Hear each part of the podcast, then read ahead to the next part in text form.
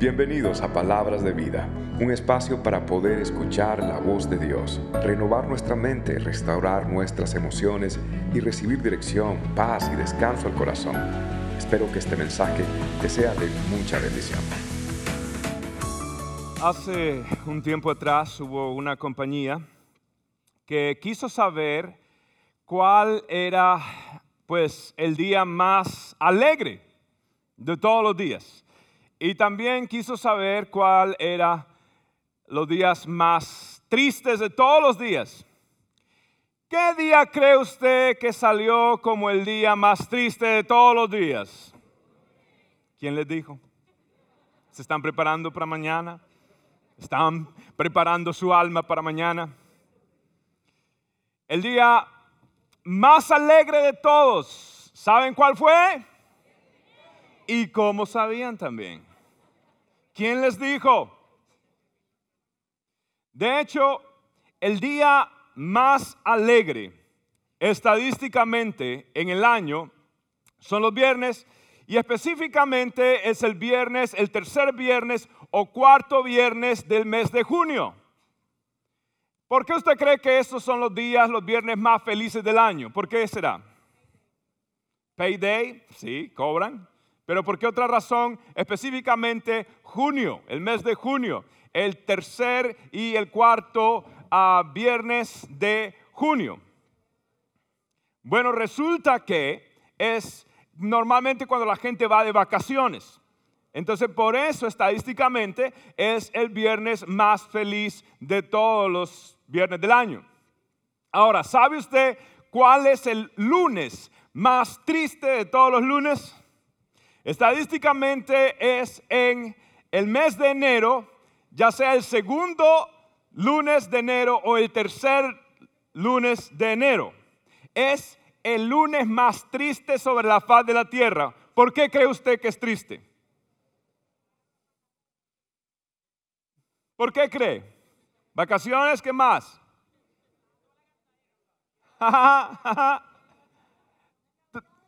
por las navidades porque regresaron endeudados y hacer dieta.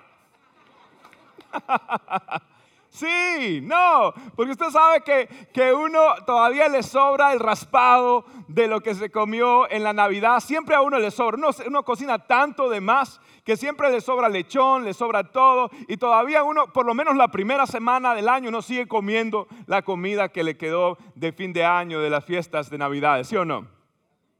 Entonces regresan ese lunes a trabajar, Dios mío, a pagar las deudas que han incurrido, regresan a querer perder las dietas, Dios mío, al peso para poder ponerse una dieta. ¿Por qué? Porque las navidades engordaron. ¿Qué lechón? El lechón engordó, pero también usted, ok, lo pusieron a engordar. Y uno termina, Dios mío, y más que todo con la comida nuestra, que la comida nuestra es riquísima, ¿sí o no? Pero ¿cómo alimenta los triglicéridos? Le cuento también todas nuestras comidas. Entonces uno regresa a pagar las deudas y regresa a hacer las dietas.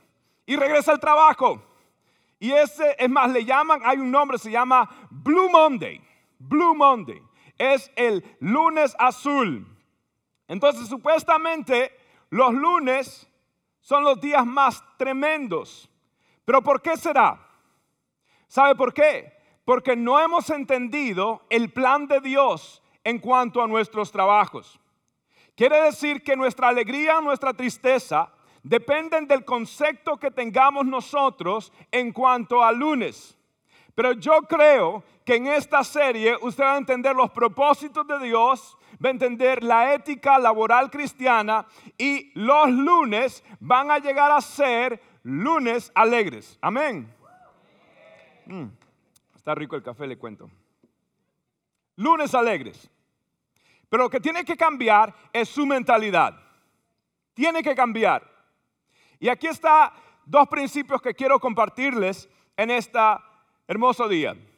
Y es que la ética laboral cristiana se distingue por tener una motivación espiritual y por responsabilidad personal. La ética laboral cristiana se distingue por tener una motivación espiritual y una responsabilidad personal. Y el principio es este. mi trabajo es más que un medio de provisión. Mi trabajo es un acto de adoración al Señor de los cielos. Mi trabajo es más que un método para Dios proveerme. Es una oportunidad, es un altar. Su trabajo es un altar para Dios. Y es más que lo que está diciendo en, el libro de 1 Corintios capítulo 10, verso 31, el apóstol Pablo nos insta que todo lo que hagamos de palabra, de hecho, háganlo todo para la gloria del Señor. ¿Para quién es la gloria? Para la gloria del Señor. Yo lo que voy a hacer es para la gloria de Dios. Pablo está diciéndole a los corintios, usted trabaja más que para obtener, para ganar. Usted trabaja para adorar y para dar gloria al nombre del Señor. Lo que Pablo está diciendo, usted no se eh, va al trabajo para, para ganarse la vida, sino que usted va al trabajo para adorar al Dios, el autor de la vida. Lo que está diciendo eh, Pablo es que no es para ganar algo, es para adorar a alguien.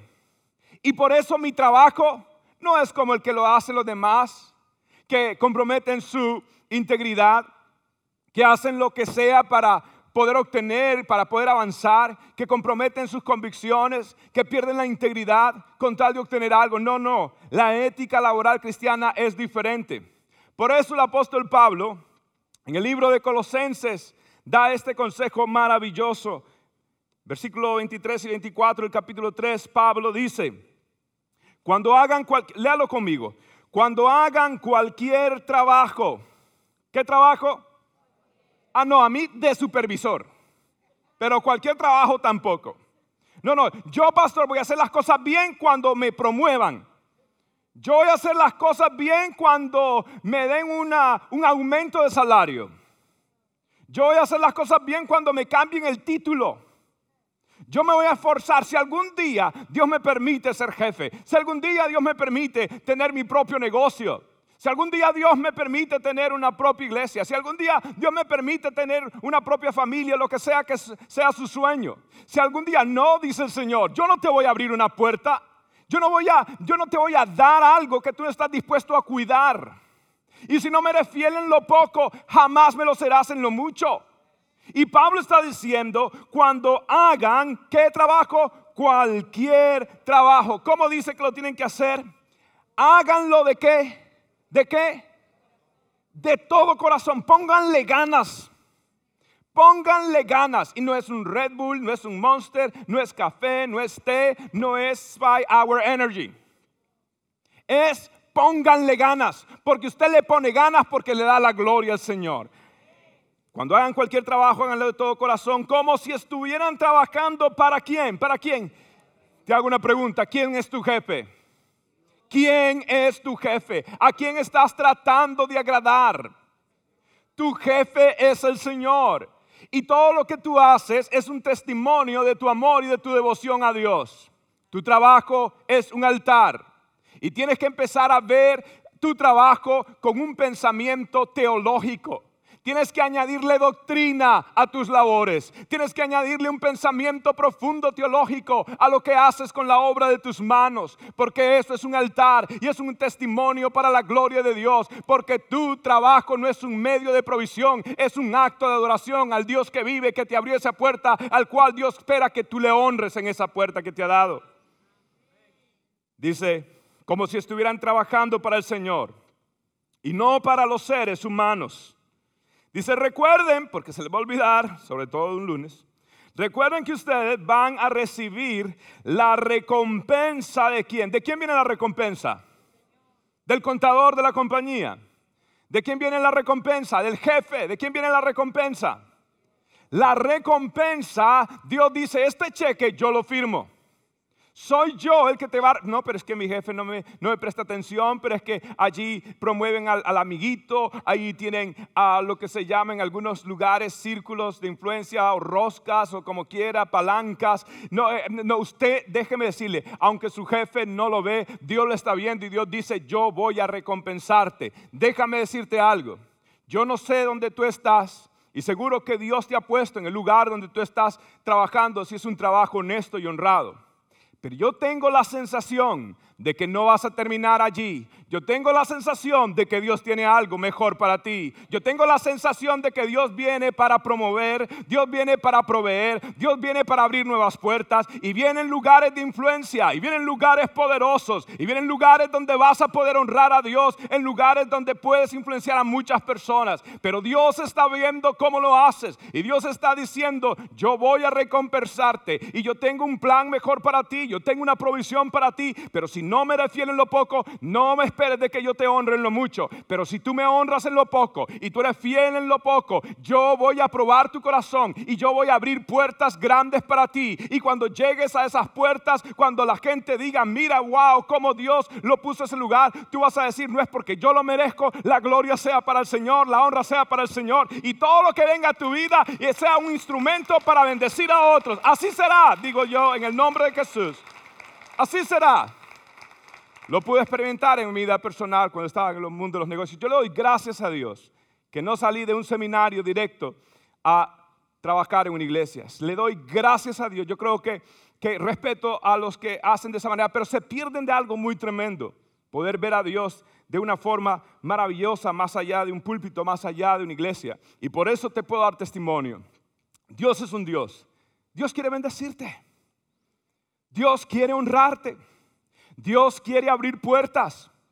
Y Dios dice, yo voy a recompensarte, pero es que no tengo cómo, pero ya estoy, no hay, no hay clientes, no hay contactos, no hay socios. Mira, Dios puede cambiar tu día con solo una noche de oración, de búsqueda de Dios, Dios puede hacer cosas que, que, tú no te puedes imaginar. Dios lo puede hacer. Dios está, Dios está monitoreando tu corazón y viendo cómo tú haces un altar de tu trabajo. Luego dice, van a recibir la recompensa del Señor que Dios le prometió. Dice, hey, yo lo prometo, dice el Señor, a su pueblo. Pues ustedes, dice el apóstol, sirven a quién? ¿Sirven a quién? A Cristo el Señor. Y esto es tremendo. Porque allí es donde uno, como cristiano, es diferente a cualquier empleado de su compañía. Ahí es donde uno se distingue. Hay una motivación espiritual que quizás los demás no tengan. Los demás quieren vender para poder ganar comisión. Los demás quieren impresionar al jefe para poder ah, ganarse el favor del jefe. Eh, los demás quieren hacer un buen producto o hacer un buen trabajo como para orgullo suyo, nada más. Pero los cristianos tenemos una motivación extra. Es una motivación espiritual. Lo vemos no como un medio de provisión, lo vemos como un acto de adoración a Dios. Entonces, la excelencia empieza a buscarse. No quiero hacer un trabajo por hacer un trabajo. Quiero hacer un trabajo por excelencia. Pero más que la excelencia, mi trabajo tiene excelencia no por sí buscar la excelencia. Mi trabajo tiene excelencia porque yo quiero exaltar a un Dios que es digno de supremas alabanzas. Y esa es la diferencia. Tu trabajo se convierte en un testimonio. Tu trabajo es un testimonio del Evangelio de Cristo Jesús. ¿Por qué? Porque tú le vas a hablar a las personas. Mire, Cristo le ama, usted le predica el Evangelio, pero las personas van a prestar atención a la calidad de tu trabajo, a la responsabilidad de tus promesas. Van a prestarle atención a la excelencia de lo que haces. Y si tú, la palabra de Dios dice, el trabajador diligente delante de los reyes estará. Dios honra a los que le honran. Dios va a abrir las puertas. Dios va a traer las bendiciones. Si tú supieras todo lo que Dios quiere hacer contigo. Si tú supieras a los lugares que están aguardados para ti, si tú supieras a dónde Dios tiene preparado para llevarte, cosas que ojo no ha escuchado, ha oído, oído ha escuchado, ojos no ha visto, ni ha subido al corazón del hombre, son las cosas que Dios tiene preparados para ti. Pero Dios está probando tu corazón. Dios está diciendo, yo quiero verte en la rutina diaria, cómo tú me honras, cómo tú te esfuerzas, cómo tú no pierdes la visión de lo que estás haciendo para mi gloria. Entonces te voy a decir algo. Si, si el estándar de tu jefe es mayor que tu estándar personal, tú no mereces estar en ese trabajo.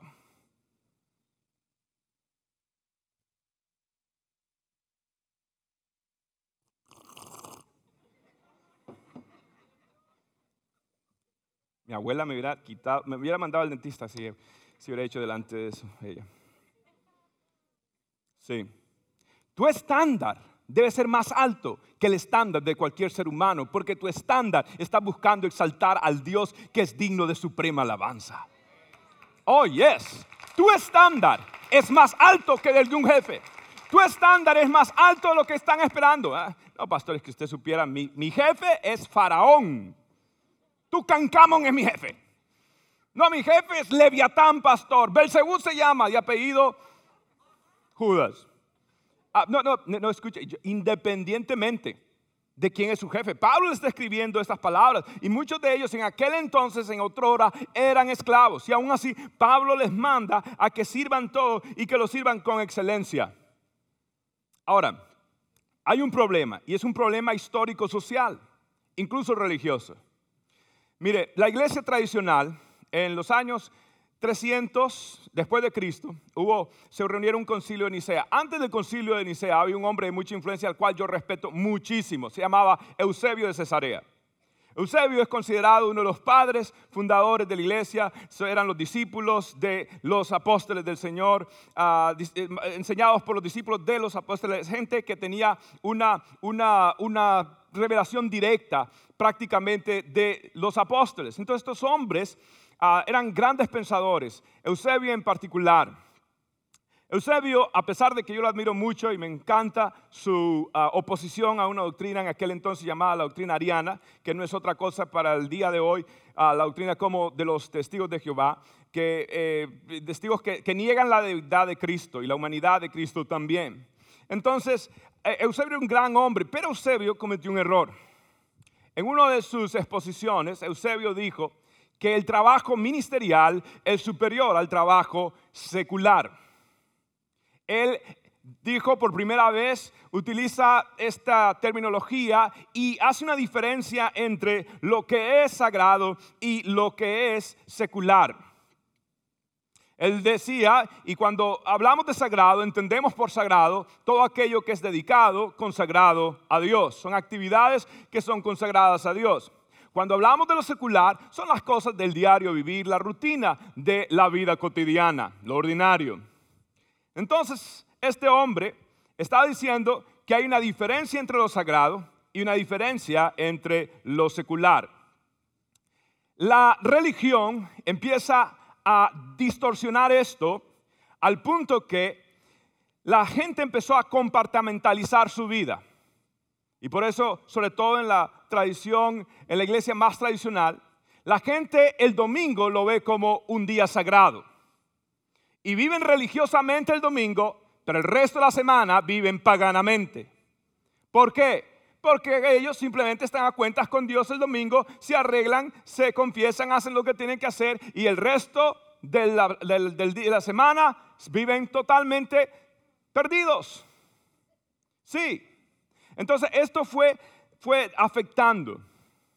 En los años más adelante se levanta un hombre llamado Martín Lutero. Y este hombre tuvo el coraje de decir lo siguiente. Él dijo, el trabajo clerical o ministerial no es superior al trabajo secular. Martín Lutero dijo, todo es sagrado para Dios. Y te voy a decir algo, si tú haces el trabajo sagrado con un corazón de no reverente a Dios, con un corazón secular, aún lo sagrado se vuelve secular porque no hay un corazón para Dios. Por eso el Señor dice, este pueblo de labios me honra, pero su corazón está lejos de mí. ¿Por qué? Porque simplemente han perdido la reverencia a Dios. Ahora, si tú haces un trabajo secular, pero lo haces con corazón para Dios, aún ese trabajo secular es recibido como una ofrenda delante de Dios, agradable delante de sus ojos. Porque estás haciendo de corazón. Y por eso Pablo dice, todo lo que ustedes hagan, háganlo de corazón. Entonces, por eso, históricamente, los países que abrazaron el Evangelio protestante, primero Alemania, luego Inglaterra, luego Estados Unidos, y usted la condición hoy, digamos, de Europa, los países más prósperos de Europa hoy son Alemania y es Inglaterra. Y los demás países que abrazaron más la tradición, si usted ve las noticias y estudia las finanzas, están a un borde de irse a la quiebra países como Italia, países como España. Porque una ética, una ética que cambió a estos países ah, que abrazaron el Evangelio. Y sociológicamente se conoce como la ética laboral protestante. La ética laboral protestante es más, muchos eh, financistas y muchos economistas chinos vinieron a Estados Unidos a estudiar cómo Estados Unidos creció y demás. Y ellos le dijeron y trajeron el reporte al Partido Comunista de China y dijeron, el secreto de los Estados Unidos no es esto, no es lo otro, ni lo otro, ni es el sistema bancario. El secreto de los Estados Unidos es la ética laboral protestante, la ética laboral cristiana. Por eso, cuando los valores cristianos se van perdiendo en esta nación, junto con esos valores van a perder la prosperidad y la bendición de Dios. Y por eso venimos y vamos para tiempos que no van a ser muy buenos que digamos.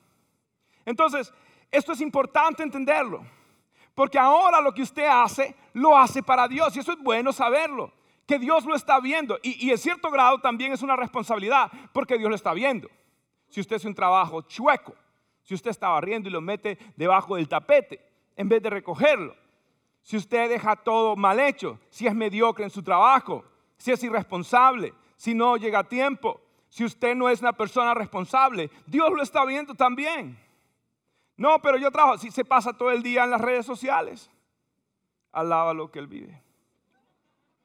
Sí, Dios lo está viendo. Dios está viendo todo. Ahora, en una ocasión, y esto es algo interesante, una de las obras maestras más grandes ah, es la Capilla Sixtina. La Capilla Sixtina fue hecha por el gran maestro Miguel Ángel. Miguel Ángel pintó esto maravilloso, pero impresionante. Y Miguel Ángel ah, no solamente hizo estos cuadros hermosos, impresionantes, sino que detrás de estos techos hay unos, unas vigas hay unos travesaños transversales que están pues sosteniendo toda esta obra de arte. Y lo que hizo Miguel Ángel es que se pasó tallando, tallando, pero obras maestras, o sea, esos, esos, esos, esas eh, obras maravillosas, esculpidas con formón, martillo, hechas cosas maravillosas. Meses haciendo eso. Pero está tapado, nadie lo ve. Y uno de sus ayudantes le dijo, pero óigame, Miguel Ángel, ¿Por qué usted se, pasó el tiempo, perdió su tiempo haciendo todo eso si nadie lo ve? Miguel Ángel dijo, hay uno que lo ve. Cada vez que Dios ve esas pinturas, Dios ve los travesaños, Dios ve las vigas. Sí, hay uno que lo ve. Dios ve mi trabajo y yo voy a honrar a Dios con mi trabajo. Y hay cosas que tu jefe quizás no ve. Hay cosas que jamás las personas, porque no, son Dios, no pueden ver todo lo que tú haces para, para la compañía, para el trabajo, para Dios, lo que sea. La gente no lo ve, pero déjame decirte algo, hay un Dios que sí lo ve. Dios lo ve y Dios te va a abrir puertas. Y Dios va a... Tu compañía no sabe la bendición que es tenerte. Es más, la compañía tuya va, es bendecida. Y ellos mismos no saben por qué están siendo bendecidos. Es porque tú estás allí, porque tú eres un hijo de Dios, porque tú traes la bendición de Dios contigo. El favor y la gracia de Dios te persiguen donde quiera que vayas. Entonces, tú estás siendo bendecido. Porque Dios está contigo. Y para un propósito maravilloso. Esto es bonito. Se lo pongo en términos prácticos. Yo no sé qué ha pasado con esto últimamente, pero en las dos semanas que pasaron, se me han ido dos baterías. Se me murieron las baterías del carro. Ok, entonces tuve que ir a un lugar, AutoZone, ok, por allá cerca de Gardens, la otra iglesia. Entonces voy y hago la fila. No es agradable cuando se le, se le para el carro. Más, acaba de predicar, el domingo pasado, acaba de predicar. Ok, predico de Cristo, aleluya. Y luego la batería no me funciona. Y, ok, gloria a Dios, me voy a gozar, dije. Mi hermano me rescató, le dio el, cableo. Y bueno, arranqué, llegué hasta el AutoZone, ok. Y me atiende, entonces, pero había gente, Dios mío, había gente. Entonces estaba un chico y estaba otra persona un poquito mayor a este lado, derecho. Y el del lado derecho, yo me paré primero ahí, pero el hombre se tomaba, el hombre hablando, con un palito de sacándose carnecitas de los dientes. Y yo, ay, padre, este tipo. Entonces mejor me voy al otro que lo miraba más activo.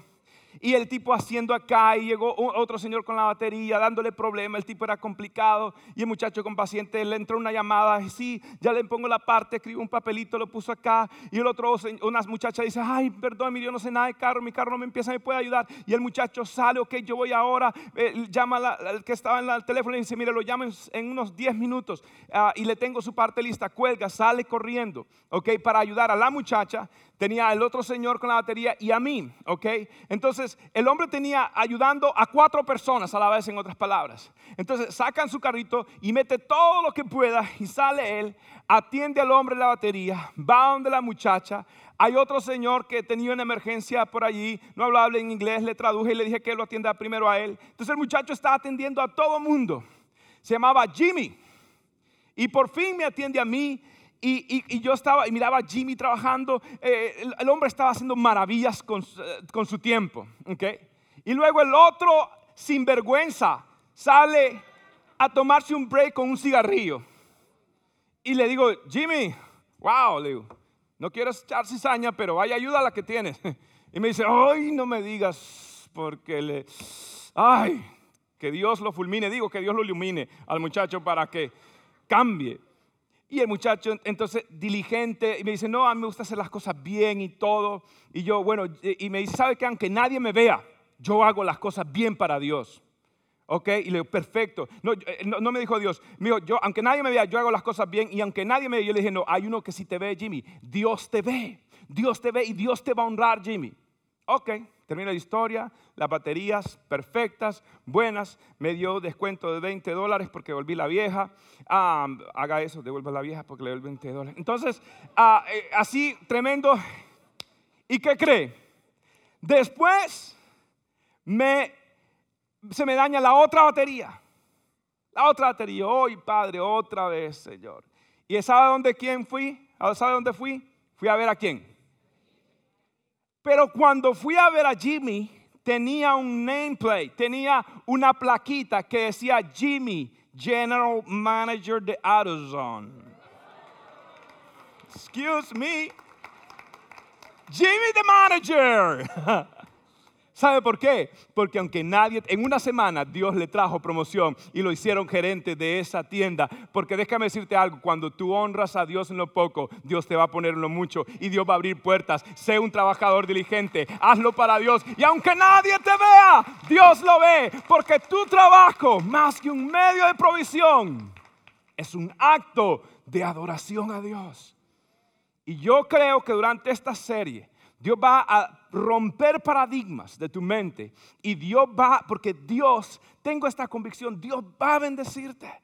Y Dios quiere darte principios bíblicos, porque Él quiere prepararte para una gran bendición cuando están listos para recibir bendición de Dios. Bendito el nombre del Señor.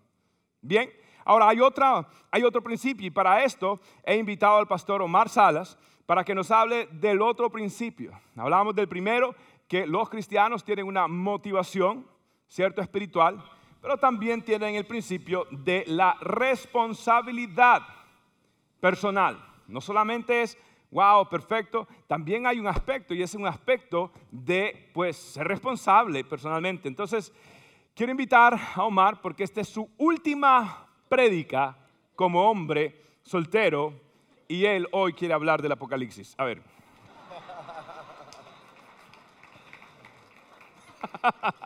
Cristo viene pronto, lo que vayas a hacer, hazlo ya. Ah, ese es texto bíblico, ¿no? Tú sabes que yo cuando era joven, no hace mucho, yo siempre decía a Dios, Señor, no vengas. Yo sé que la Biblia dice que, tú vengas y yo sí quiero que vengas, pero podrías venir a inmediatamente que me case. Y pensé, no, una semana despuesito de que me case. Así que, bueno, Mar, gloria a Dios. Señor, la misma oración del pastor Daniel. Ah, por fin.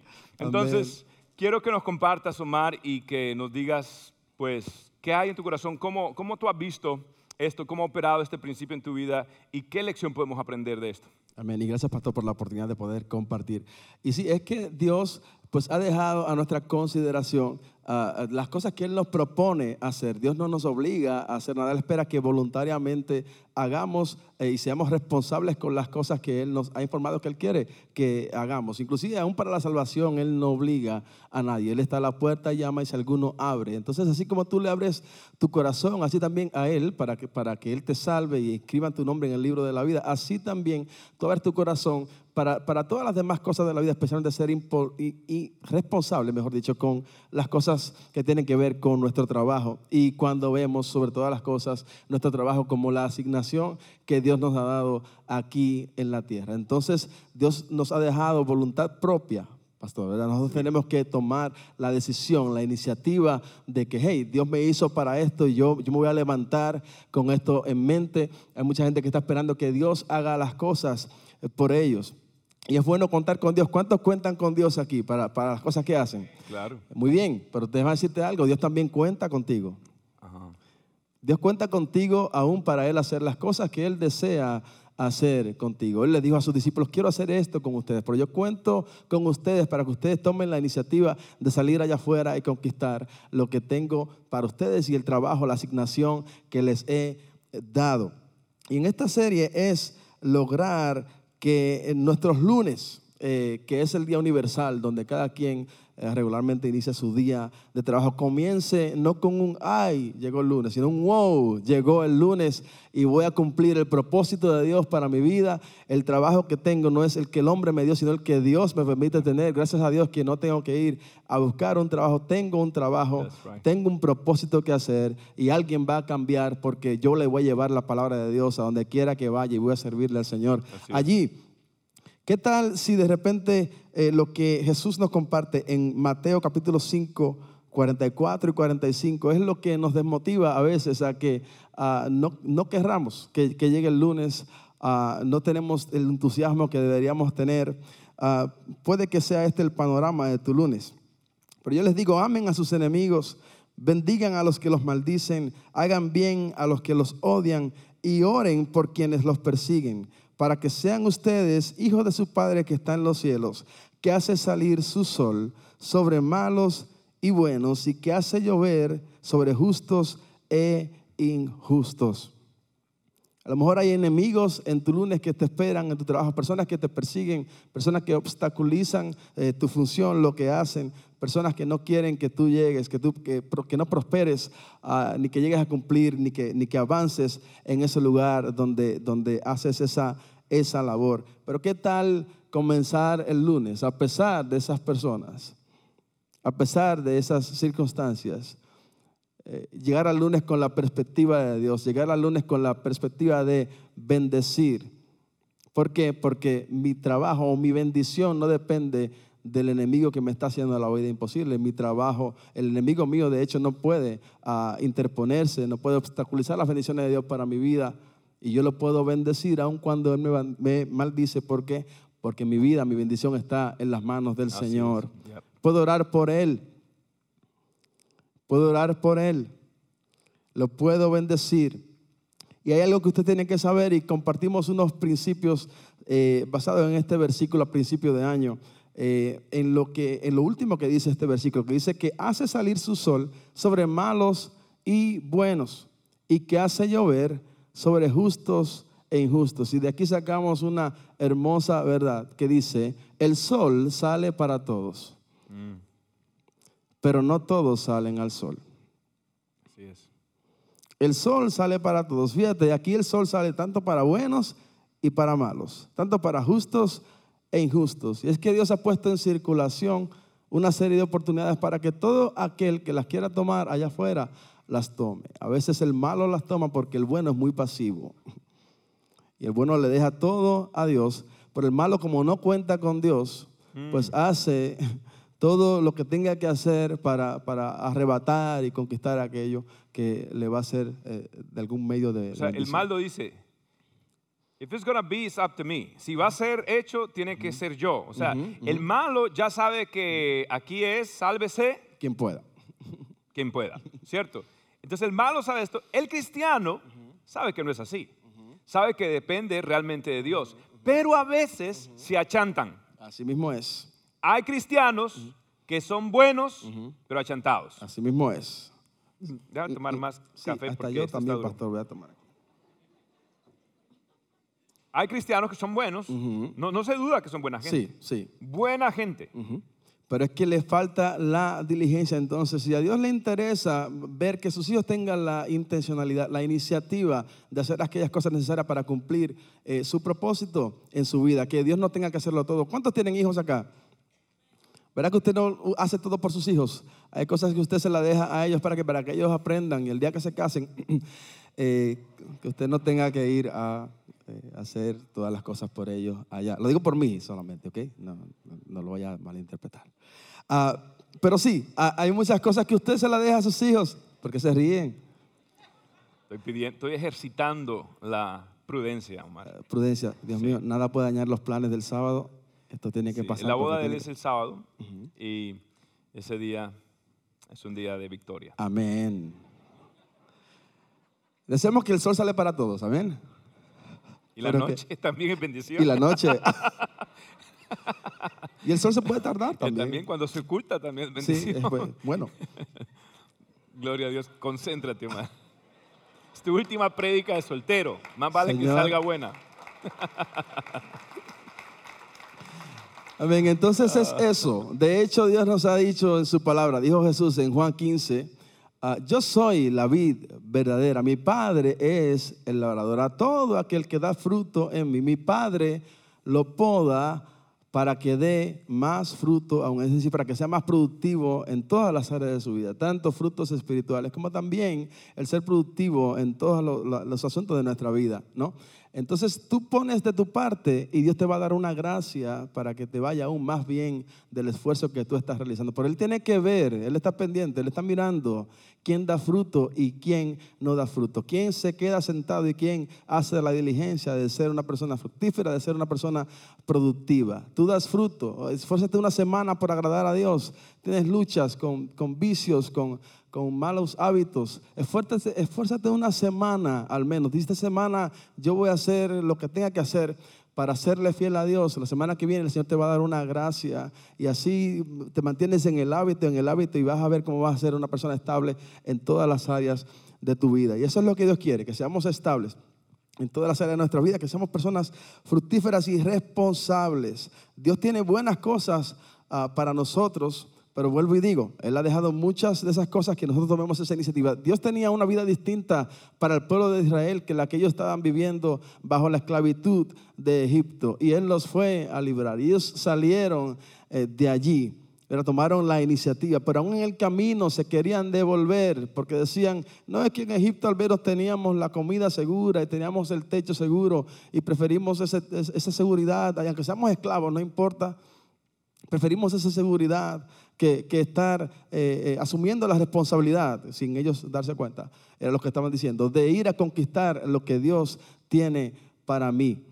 Dios quiere que tú tengas una mentalidad de conquistador y que tú digas no a la opresión de Egipto y que tú estés dispuesto aún, si es necesario, a pasar, a pasar un momento de desierto para que llegues a la tierra prometida que Dios tiene para ti, porque definitivamente que Dios tiene algo pues maravilloso y algo de mucha abundancia. Cristo vino para que, nos dijo él en Juan 10:10, para que tengamos vida, para que tengamos vida entonces, Cristo, Dios intencionalmente nos ha comunicado que Él quiere ponernos en una posición de abundancia en todas las áreas de nuestra vida. Dios no ha decidido, Dios ha decidido, aunque pudiera hacerlo todo, ha decidido no hacerlo todo. Hay una parte que nos toca a nosotros. Hay gente que, que no ora, pero salen al sol y se benefician. Hay gente que ora, pero nunca salen al sol y no se benefician. En parte hay oración, pero en parte hay acción. ¿Qué le dijo Dios a Moisés cuando estaba a punto de cruzar el, el mar rojo de noche, de madrugada? Ah, Señor, ¿para qué nos has traído aquí? Ah, ¿Qué vamos a hacer ahora con eh, todo el ejército de Egipto detrás de nosotros? Dios le dijo, ¿por qué clamas a mí? Este no es momento de clamar, este no es momento de orar, este es momento de cruzar, este es momento de conquistar, este es el momento de cruzar al otro lado porque definitivamente que Dios lo va a abrir lo que sea que haya puesto enfrente de ti. ¿Cuántos dan gloria al Señor por eso? Bueno, y tienes testimonio porque no solamente es oración, mándala, mándala, mándala. Sí. No, también hay que también ponerse, hay que tomar acción y hay que pon- proponerle matrimonio. hay que ponerse al sol. Exacto.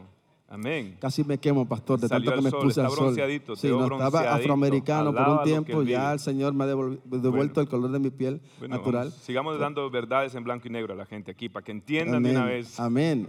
Eh, Unos lugares muy buenos donde puede adquirir algunos anillos si le hace falta. Él sabe dónde. No, pero, pero Omar, eh, de hecho, aún eso se interpreta para, para nuestra vida, porque muchas veces nuevamente, me ha impactado lo que decías de, eh, de- del pueblo Israel.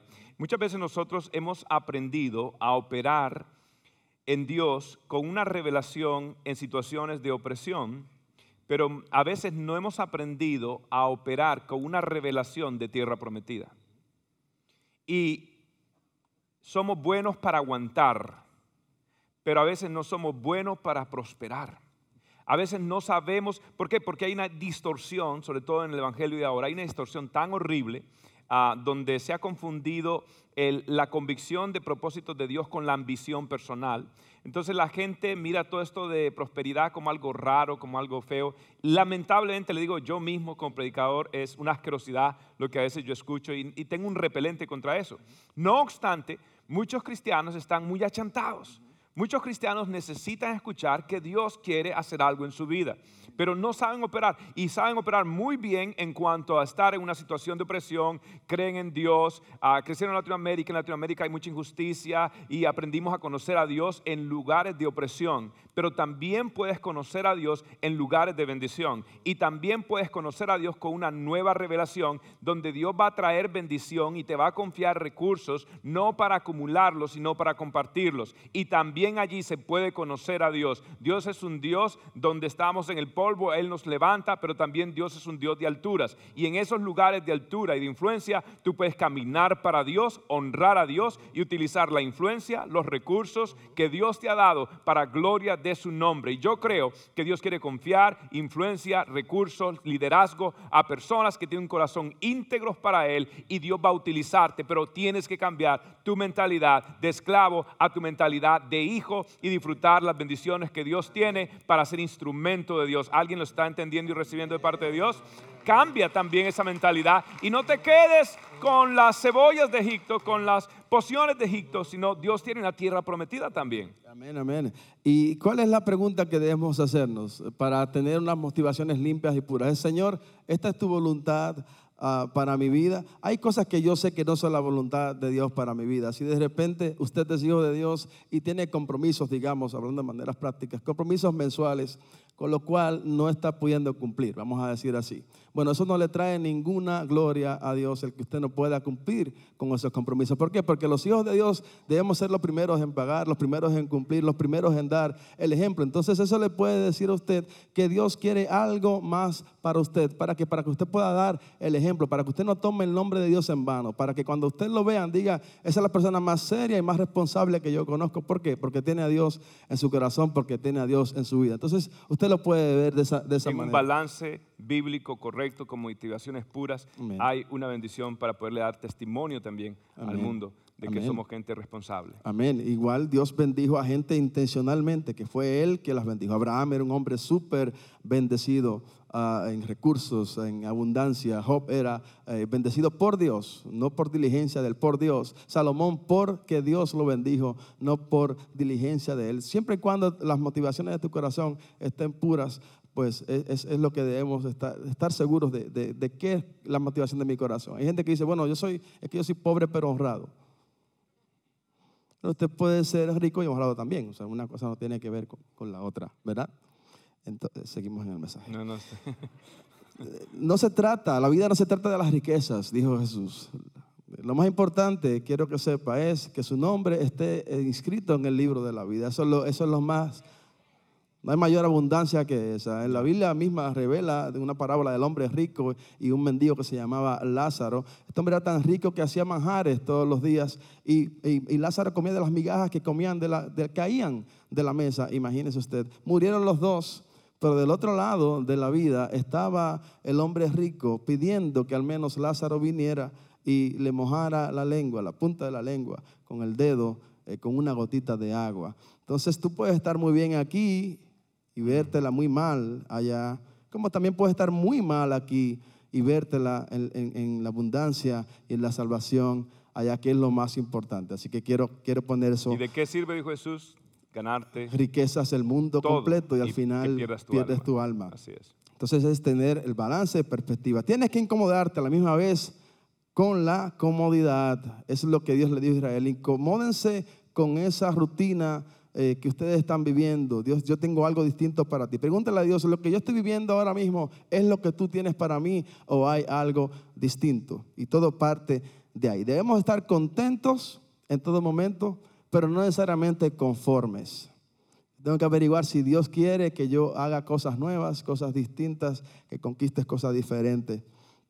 Amén. Mira lo que dice Eclesiastés capítulo 9, versículo 11. Y comparto este versículo porque muchos entonces dicen, no, pero es que no tengo posibilidades, tengo limitaciones, ah, no soy una persona preparada, ah, no tengo esto, no tengo lo otro. Sin embargo, mira lo que te dice Eclesiastés capítulo 9, versículo 11, qué maravilloso. Me volví y vi debajo del sol que ni es de los ligeros la carrera, ni la guerra de los fuertes, ni aún de los sabios el pan ni de los prudentes las riquezas, ni de los elocuentes el favor, sino que tiempo y ocasión acontecen a todos. Esa es una buena frase para que todos la repitamos. Diga conmigo, tiempo, y, ocasión, acontecen, a, todos. Una vez más, tiempo, y, ocasión acontecen a todos. Quiero dejarte algo claro, es que nadie podrá decir cuando la vida se acabe, sea que Cristo venga, usted se vaya, nadie podrá decir que nunca me llegó una oportunidad, que nunca tuve un chance. No es que nunca tuve suerte, no, no, no. La Biblia me dice a mí que tiempo y ocasión acontecen a todos a los sabios y a los que no conocen tanto como los sabios, a los fuertes y a los débiles, a los ricos y a los que viven en escasez. A todos nos llegará un tiempo y una ocasión para que para que cumplamos el propósito de Dios en nuestra vida, para que lleguemos a ser quienes debíamos llegar a ser. La pregunta es, ¿qué estás haciendo tú cuando te llega tu tiempo? Hmm. ¿Te agarra tu tiempo y tu ocasión desprevenido? ¿Te agarra tu tiempo y tu ocasión distraído? Te agarra tu tiempo y tu ocasión durmiendo. ¿Qué estás haciendo tú? ¿Será que muchas veces te llegó el tiempo y ocasión y estabas en el lugar incorrecto? Estabas entretenido en lo incorrecto. ¿Será que así como el correo va a tu casa y toca tu puerta, tengo un paquete para ti, pero tú no estás ahí y no puedes recibir la bendición que te llegaba? Así también Dios a veces nos visita y va a buscarnos a un lugar y no nos encuentra allí donde debíamos estar realmente y no podemos recibir el paquete de bendiciones y de promesas que Dios tenía para nosotros. ¿Qué estamos haciendo cuando nos llega el tiempo y la ocasión? No hay excusa. Recuerda que tiempo y ocasión acontecen a todos. No solamente a los que vivimos en Estados Unidos, también a los que viven en Sudamérica, en Centroamérica, en África, en Asia, en todos los lugares, en Europa, en el país más pobre del mundo. Sí, allí también Dios provee un tiempo y una ocasión para que la persona aproveche la oportunidad que Él le da, porque Él hace salir su sol sobre todos, sobre buenos y malos, hace caer su lluvia sobre justos e injustos. Mira lo que dice Job capítulo 7, versículo 17. ¿Qué es el hombre para que lo engrandezcas y para que pongas sobre él tu corazón y lo visites todas las mañanas y todos los momentos lo pruebes? ¿Que Dios me visita todas las mañanas? Sí, Dios me visita todas las mañanas. Aún la mañana que yo no vengo a la iglesia, Él va y me visita. Y Él ve cómo yo inicio mi día. Él ve si yo me creo lo suficientemente inteligente y fuerte como para comenzar el día sin oración. Cuando comienzo el día sin orar, entonces creo que mi vida está en mis manos y que yo puedo ah, ah, provocar en mi vida y hacer que todo lo que me hace falta en mi vida, yo lo puedo conseguir por mis propias fuerzas. Pero cuando usted se levanta en la mañana, Dios lo encuentra, lo visita, lo ve orando, Él dice, este hijo mío está humillado bajo mi poderosa mano y yo lo voy a exaltar, yo lo voy a levantar, porque al que me honra en lo privado, yo lo voy a honrar en público. Te visita todas las mañanas y todos los momentos lo pruebas. Quiero decirte que hay muchas oportunidades que Dios trae a tu vida en forma de alguien en necesidad. De repente Dios te manda a alguien que tiene una necesidad y te ha dado la posibilidad de que tú lo ayudes, de que tú lo asistas. Y tú rechazas de repente esa oportunidad que Dios te da, que tú no sabías que era Dios que te la estaba proveyendo y te quemas en el examen. En todos los momentos lo pruebas de distintas maneras. A veces lo discernimos, a veces no. Pero en todos los momentos no pruebas. Quiero decirle que así como las escuelas terrenales nos dan exámenes a ver si qué, a ver si hemos estado aprendiendo, así también Dios nos da exámenes, nos da pruebas. Todos los momentos las pruebas. ¿eh? para ver si lo que estamos aprendiendo en este momento por vía del pastor, por vía de la palabra, quien sea que Dios ponga en nuestros caminos, realmente lo estamos grabando aquí y lo vamos a poner en práctica cuando lleguemos allá fuera. A veces nos quemamos, como nos podemos quemar en la escuela en cualquier examen. ¿Y qué tiene que hacer Dios? Hacer que repitamos la prueba por amor a nosotros, porque Él quiere que sus hijos desarrollen carácter, que sus hijos reflejen su imagen, que reflejen su semejanza, que muestren los ojos de amor de Dios. ¿Cuántos dan gloria al Señor? Por eso, denle un aplauso.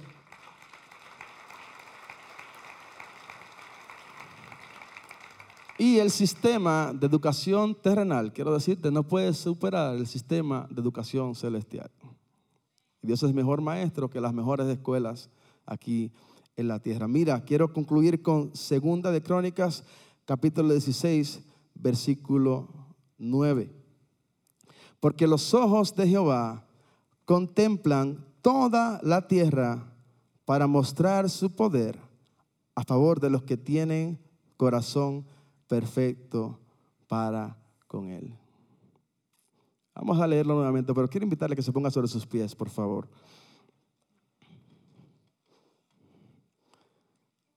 Te dice, porque los ojos, vamos a leerlo juntos, juntos. Porque los ojos de Jehová contemplan toda la tierra para mostrar su poder a favor de los que tienen corazón perfecto para con Él. Puedes entender tú aquí que Dios está buscando a alguien, aunque alguien no lo busca a veces, Él sí está buscando a alguien, Él está contemplando aquí en todo el auditorio quien tenga un corazón de acuerdo al corazón de Él. Quien quiera de la motivación más pura, más pura de su corazón, agradarlo a Él. Y Él quiere mostrar su poder a favor de ti. Dios quiere bendecirte más de lo que tú deseas ser bendecido. Los sueños de Dios para ti son más grandes que los sueños tuyos para ti mismo. Porque tus sueños no pueden superar los sueños de Dios. Si tú existes, es porque Dios lo quiso. Tú no existes ni yo existo porque yo quise existir. Yo existo porque Dios me puso aquí. Usted y yo existimos porque Dios nos puso aquí. Dios no está mirando por toda la tierra. Dios está contemplando con lujo de detalle, con pausa, con detenimiento, quién puede ser un recipiente para Él mostrar su poder a favor de Él. Entonces, Dios quiere La pregunta es, ¿quieres tú? Gracias, Señor. Gracias, Jesús. Wow. ¿Cuánto dan gracias a Dios por la palabra?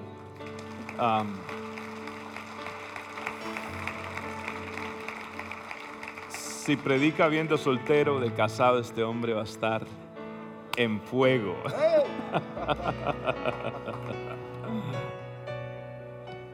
Ahora, ¿sabe?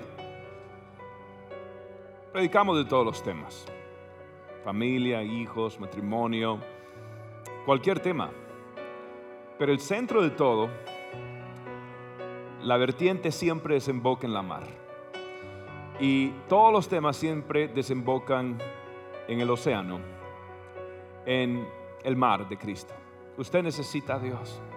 Ah, podemos hablar, usted puede aprender principios, usted puede aprender de todo, pero su mayor problema nunca va a ser material, su mayor problema siempre será lo espiritual. Y hasta que lo espiritual no esté bien, lo emocional, lo relacional, lo material, es insignificante realmente. Así que si usted hoy dice, pastor, yo quiero conocer a Dios, no quiero conocer una religión, pero quiero conocer a Dios, quiero rendir mi vida a Cristo Jesús. Estoy cansado de vivir mi vida a mi manera. Quiero, quiero vivir para Dios. Quiero conocer a Dios. Quiero rendir mi corazón a Él. Estoy cansado, pastor. Estoy cansado de este estilo de vida. Necesito un cambio. He tratado de cambiar, no he podido. Hay un hueco en mi corazón. Hay un hueco, hay un vacío en mi alma. Ese vacío, mi amigo, mi amiga, solo lo puede llenar el Señor. Así que si en este día es tu momento y dices, aquí estoy, quiero rendirme a Dios, quiero conocer a Dios, te voy a invitar a que hagas una oración. La Biblia dice en Romanos 10 que si tú confiesas con tu boca y crees en tu corazón que Jesucristo es el Señor, tú serás salvo. Así que voy a hacer esta oración y tú repites, repite de corazón y Dios va a hacer algo nuevo en ti, va a hacerte una persona nueva. Así que mi amigo, mi amiga, alguien te invitó y hoy escuchaste el mensaje, pero lo más importante es esto. Así que ora allí donde estás y conmigo estas palabras. Señor Jesús, te necesito. Reconozco que he pecado. Reconozco que te he fallado. Hoy vengo delante de ti y te pido perdón. Perdóname, Señor. Entra en mi corazón, en mi ser. Hazme una nueva persona. Yo hoy declaro que Jesús es mi Señor. Declaro que Jesús es el dueño de mi corazón que desde hoy en adelante le serviré todos los días de mi vida. Señor, escribe mi nombre en el libro de tu familia, de tu árbol familiar, en el libro de la vida. Escribe mi nombre con aquellos que te pertenecen a ti. Te doy gracias porque tu Espíritu Santo ha venido para sellarme, para hacerme tuyo para siempre. Gracias porque he sido perdonado, porque he sido limpiado, he sido reconciliado, he sido adoptado en tu familia como tu hijo desde hoy y para siempre. Hago esta oración en el nombre del Padre, en el nombre del Hijo y en el nombre del Espíritu Santo. Amén y amén. Gracias por tu sintonía el día de hoy. Espero que puedas atesorar la palabra de Cristo en tu corazón para que puedas acercarte cada día más a Dios. Si este mensaje te es de bendición, compártelo con amigos y seres queridos. Bendiciones.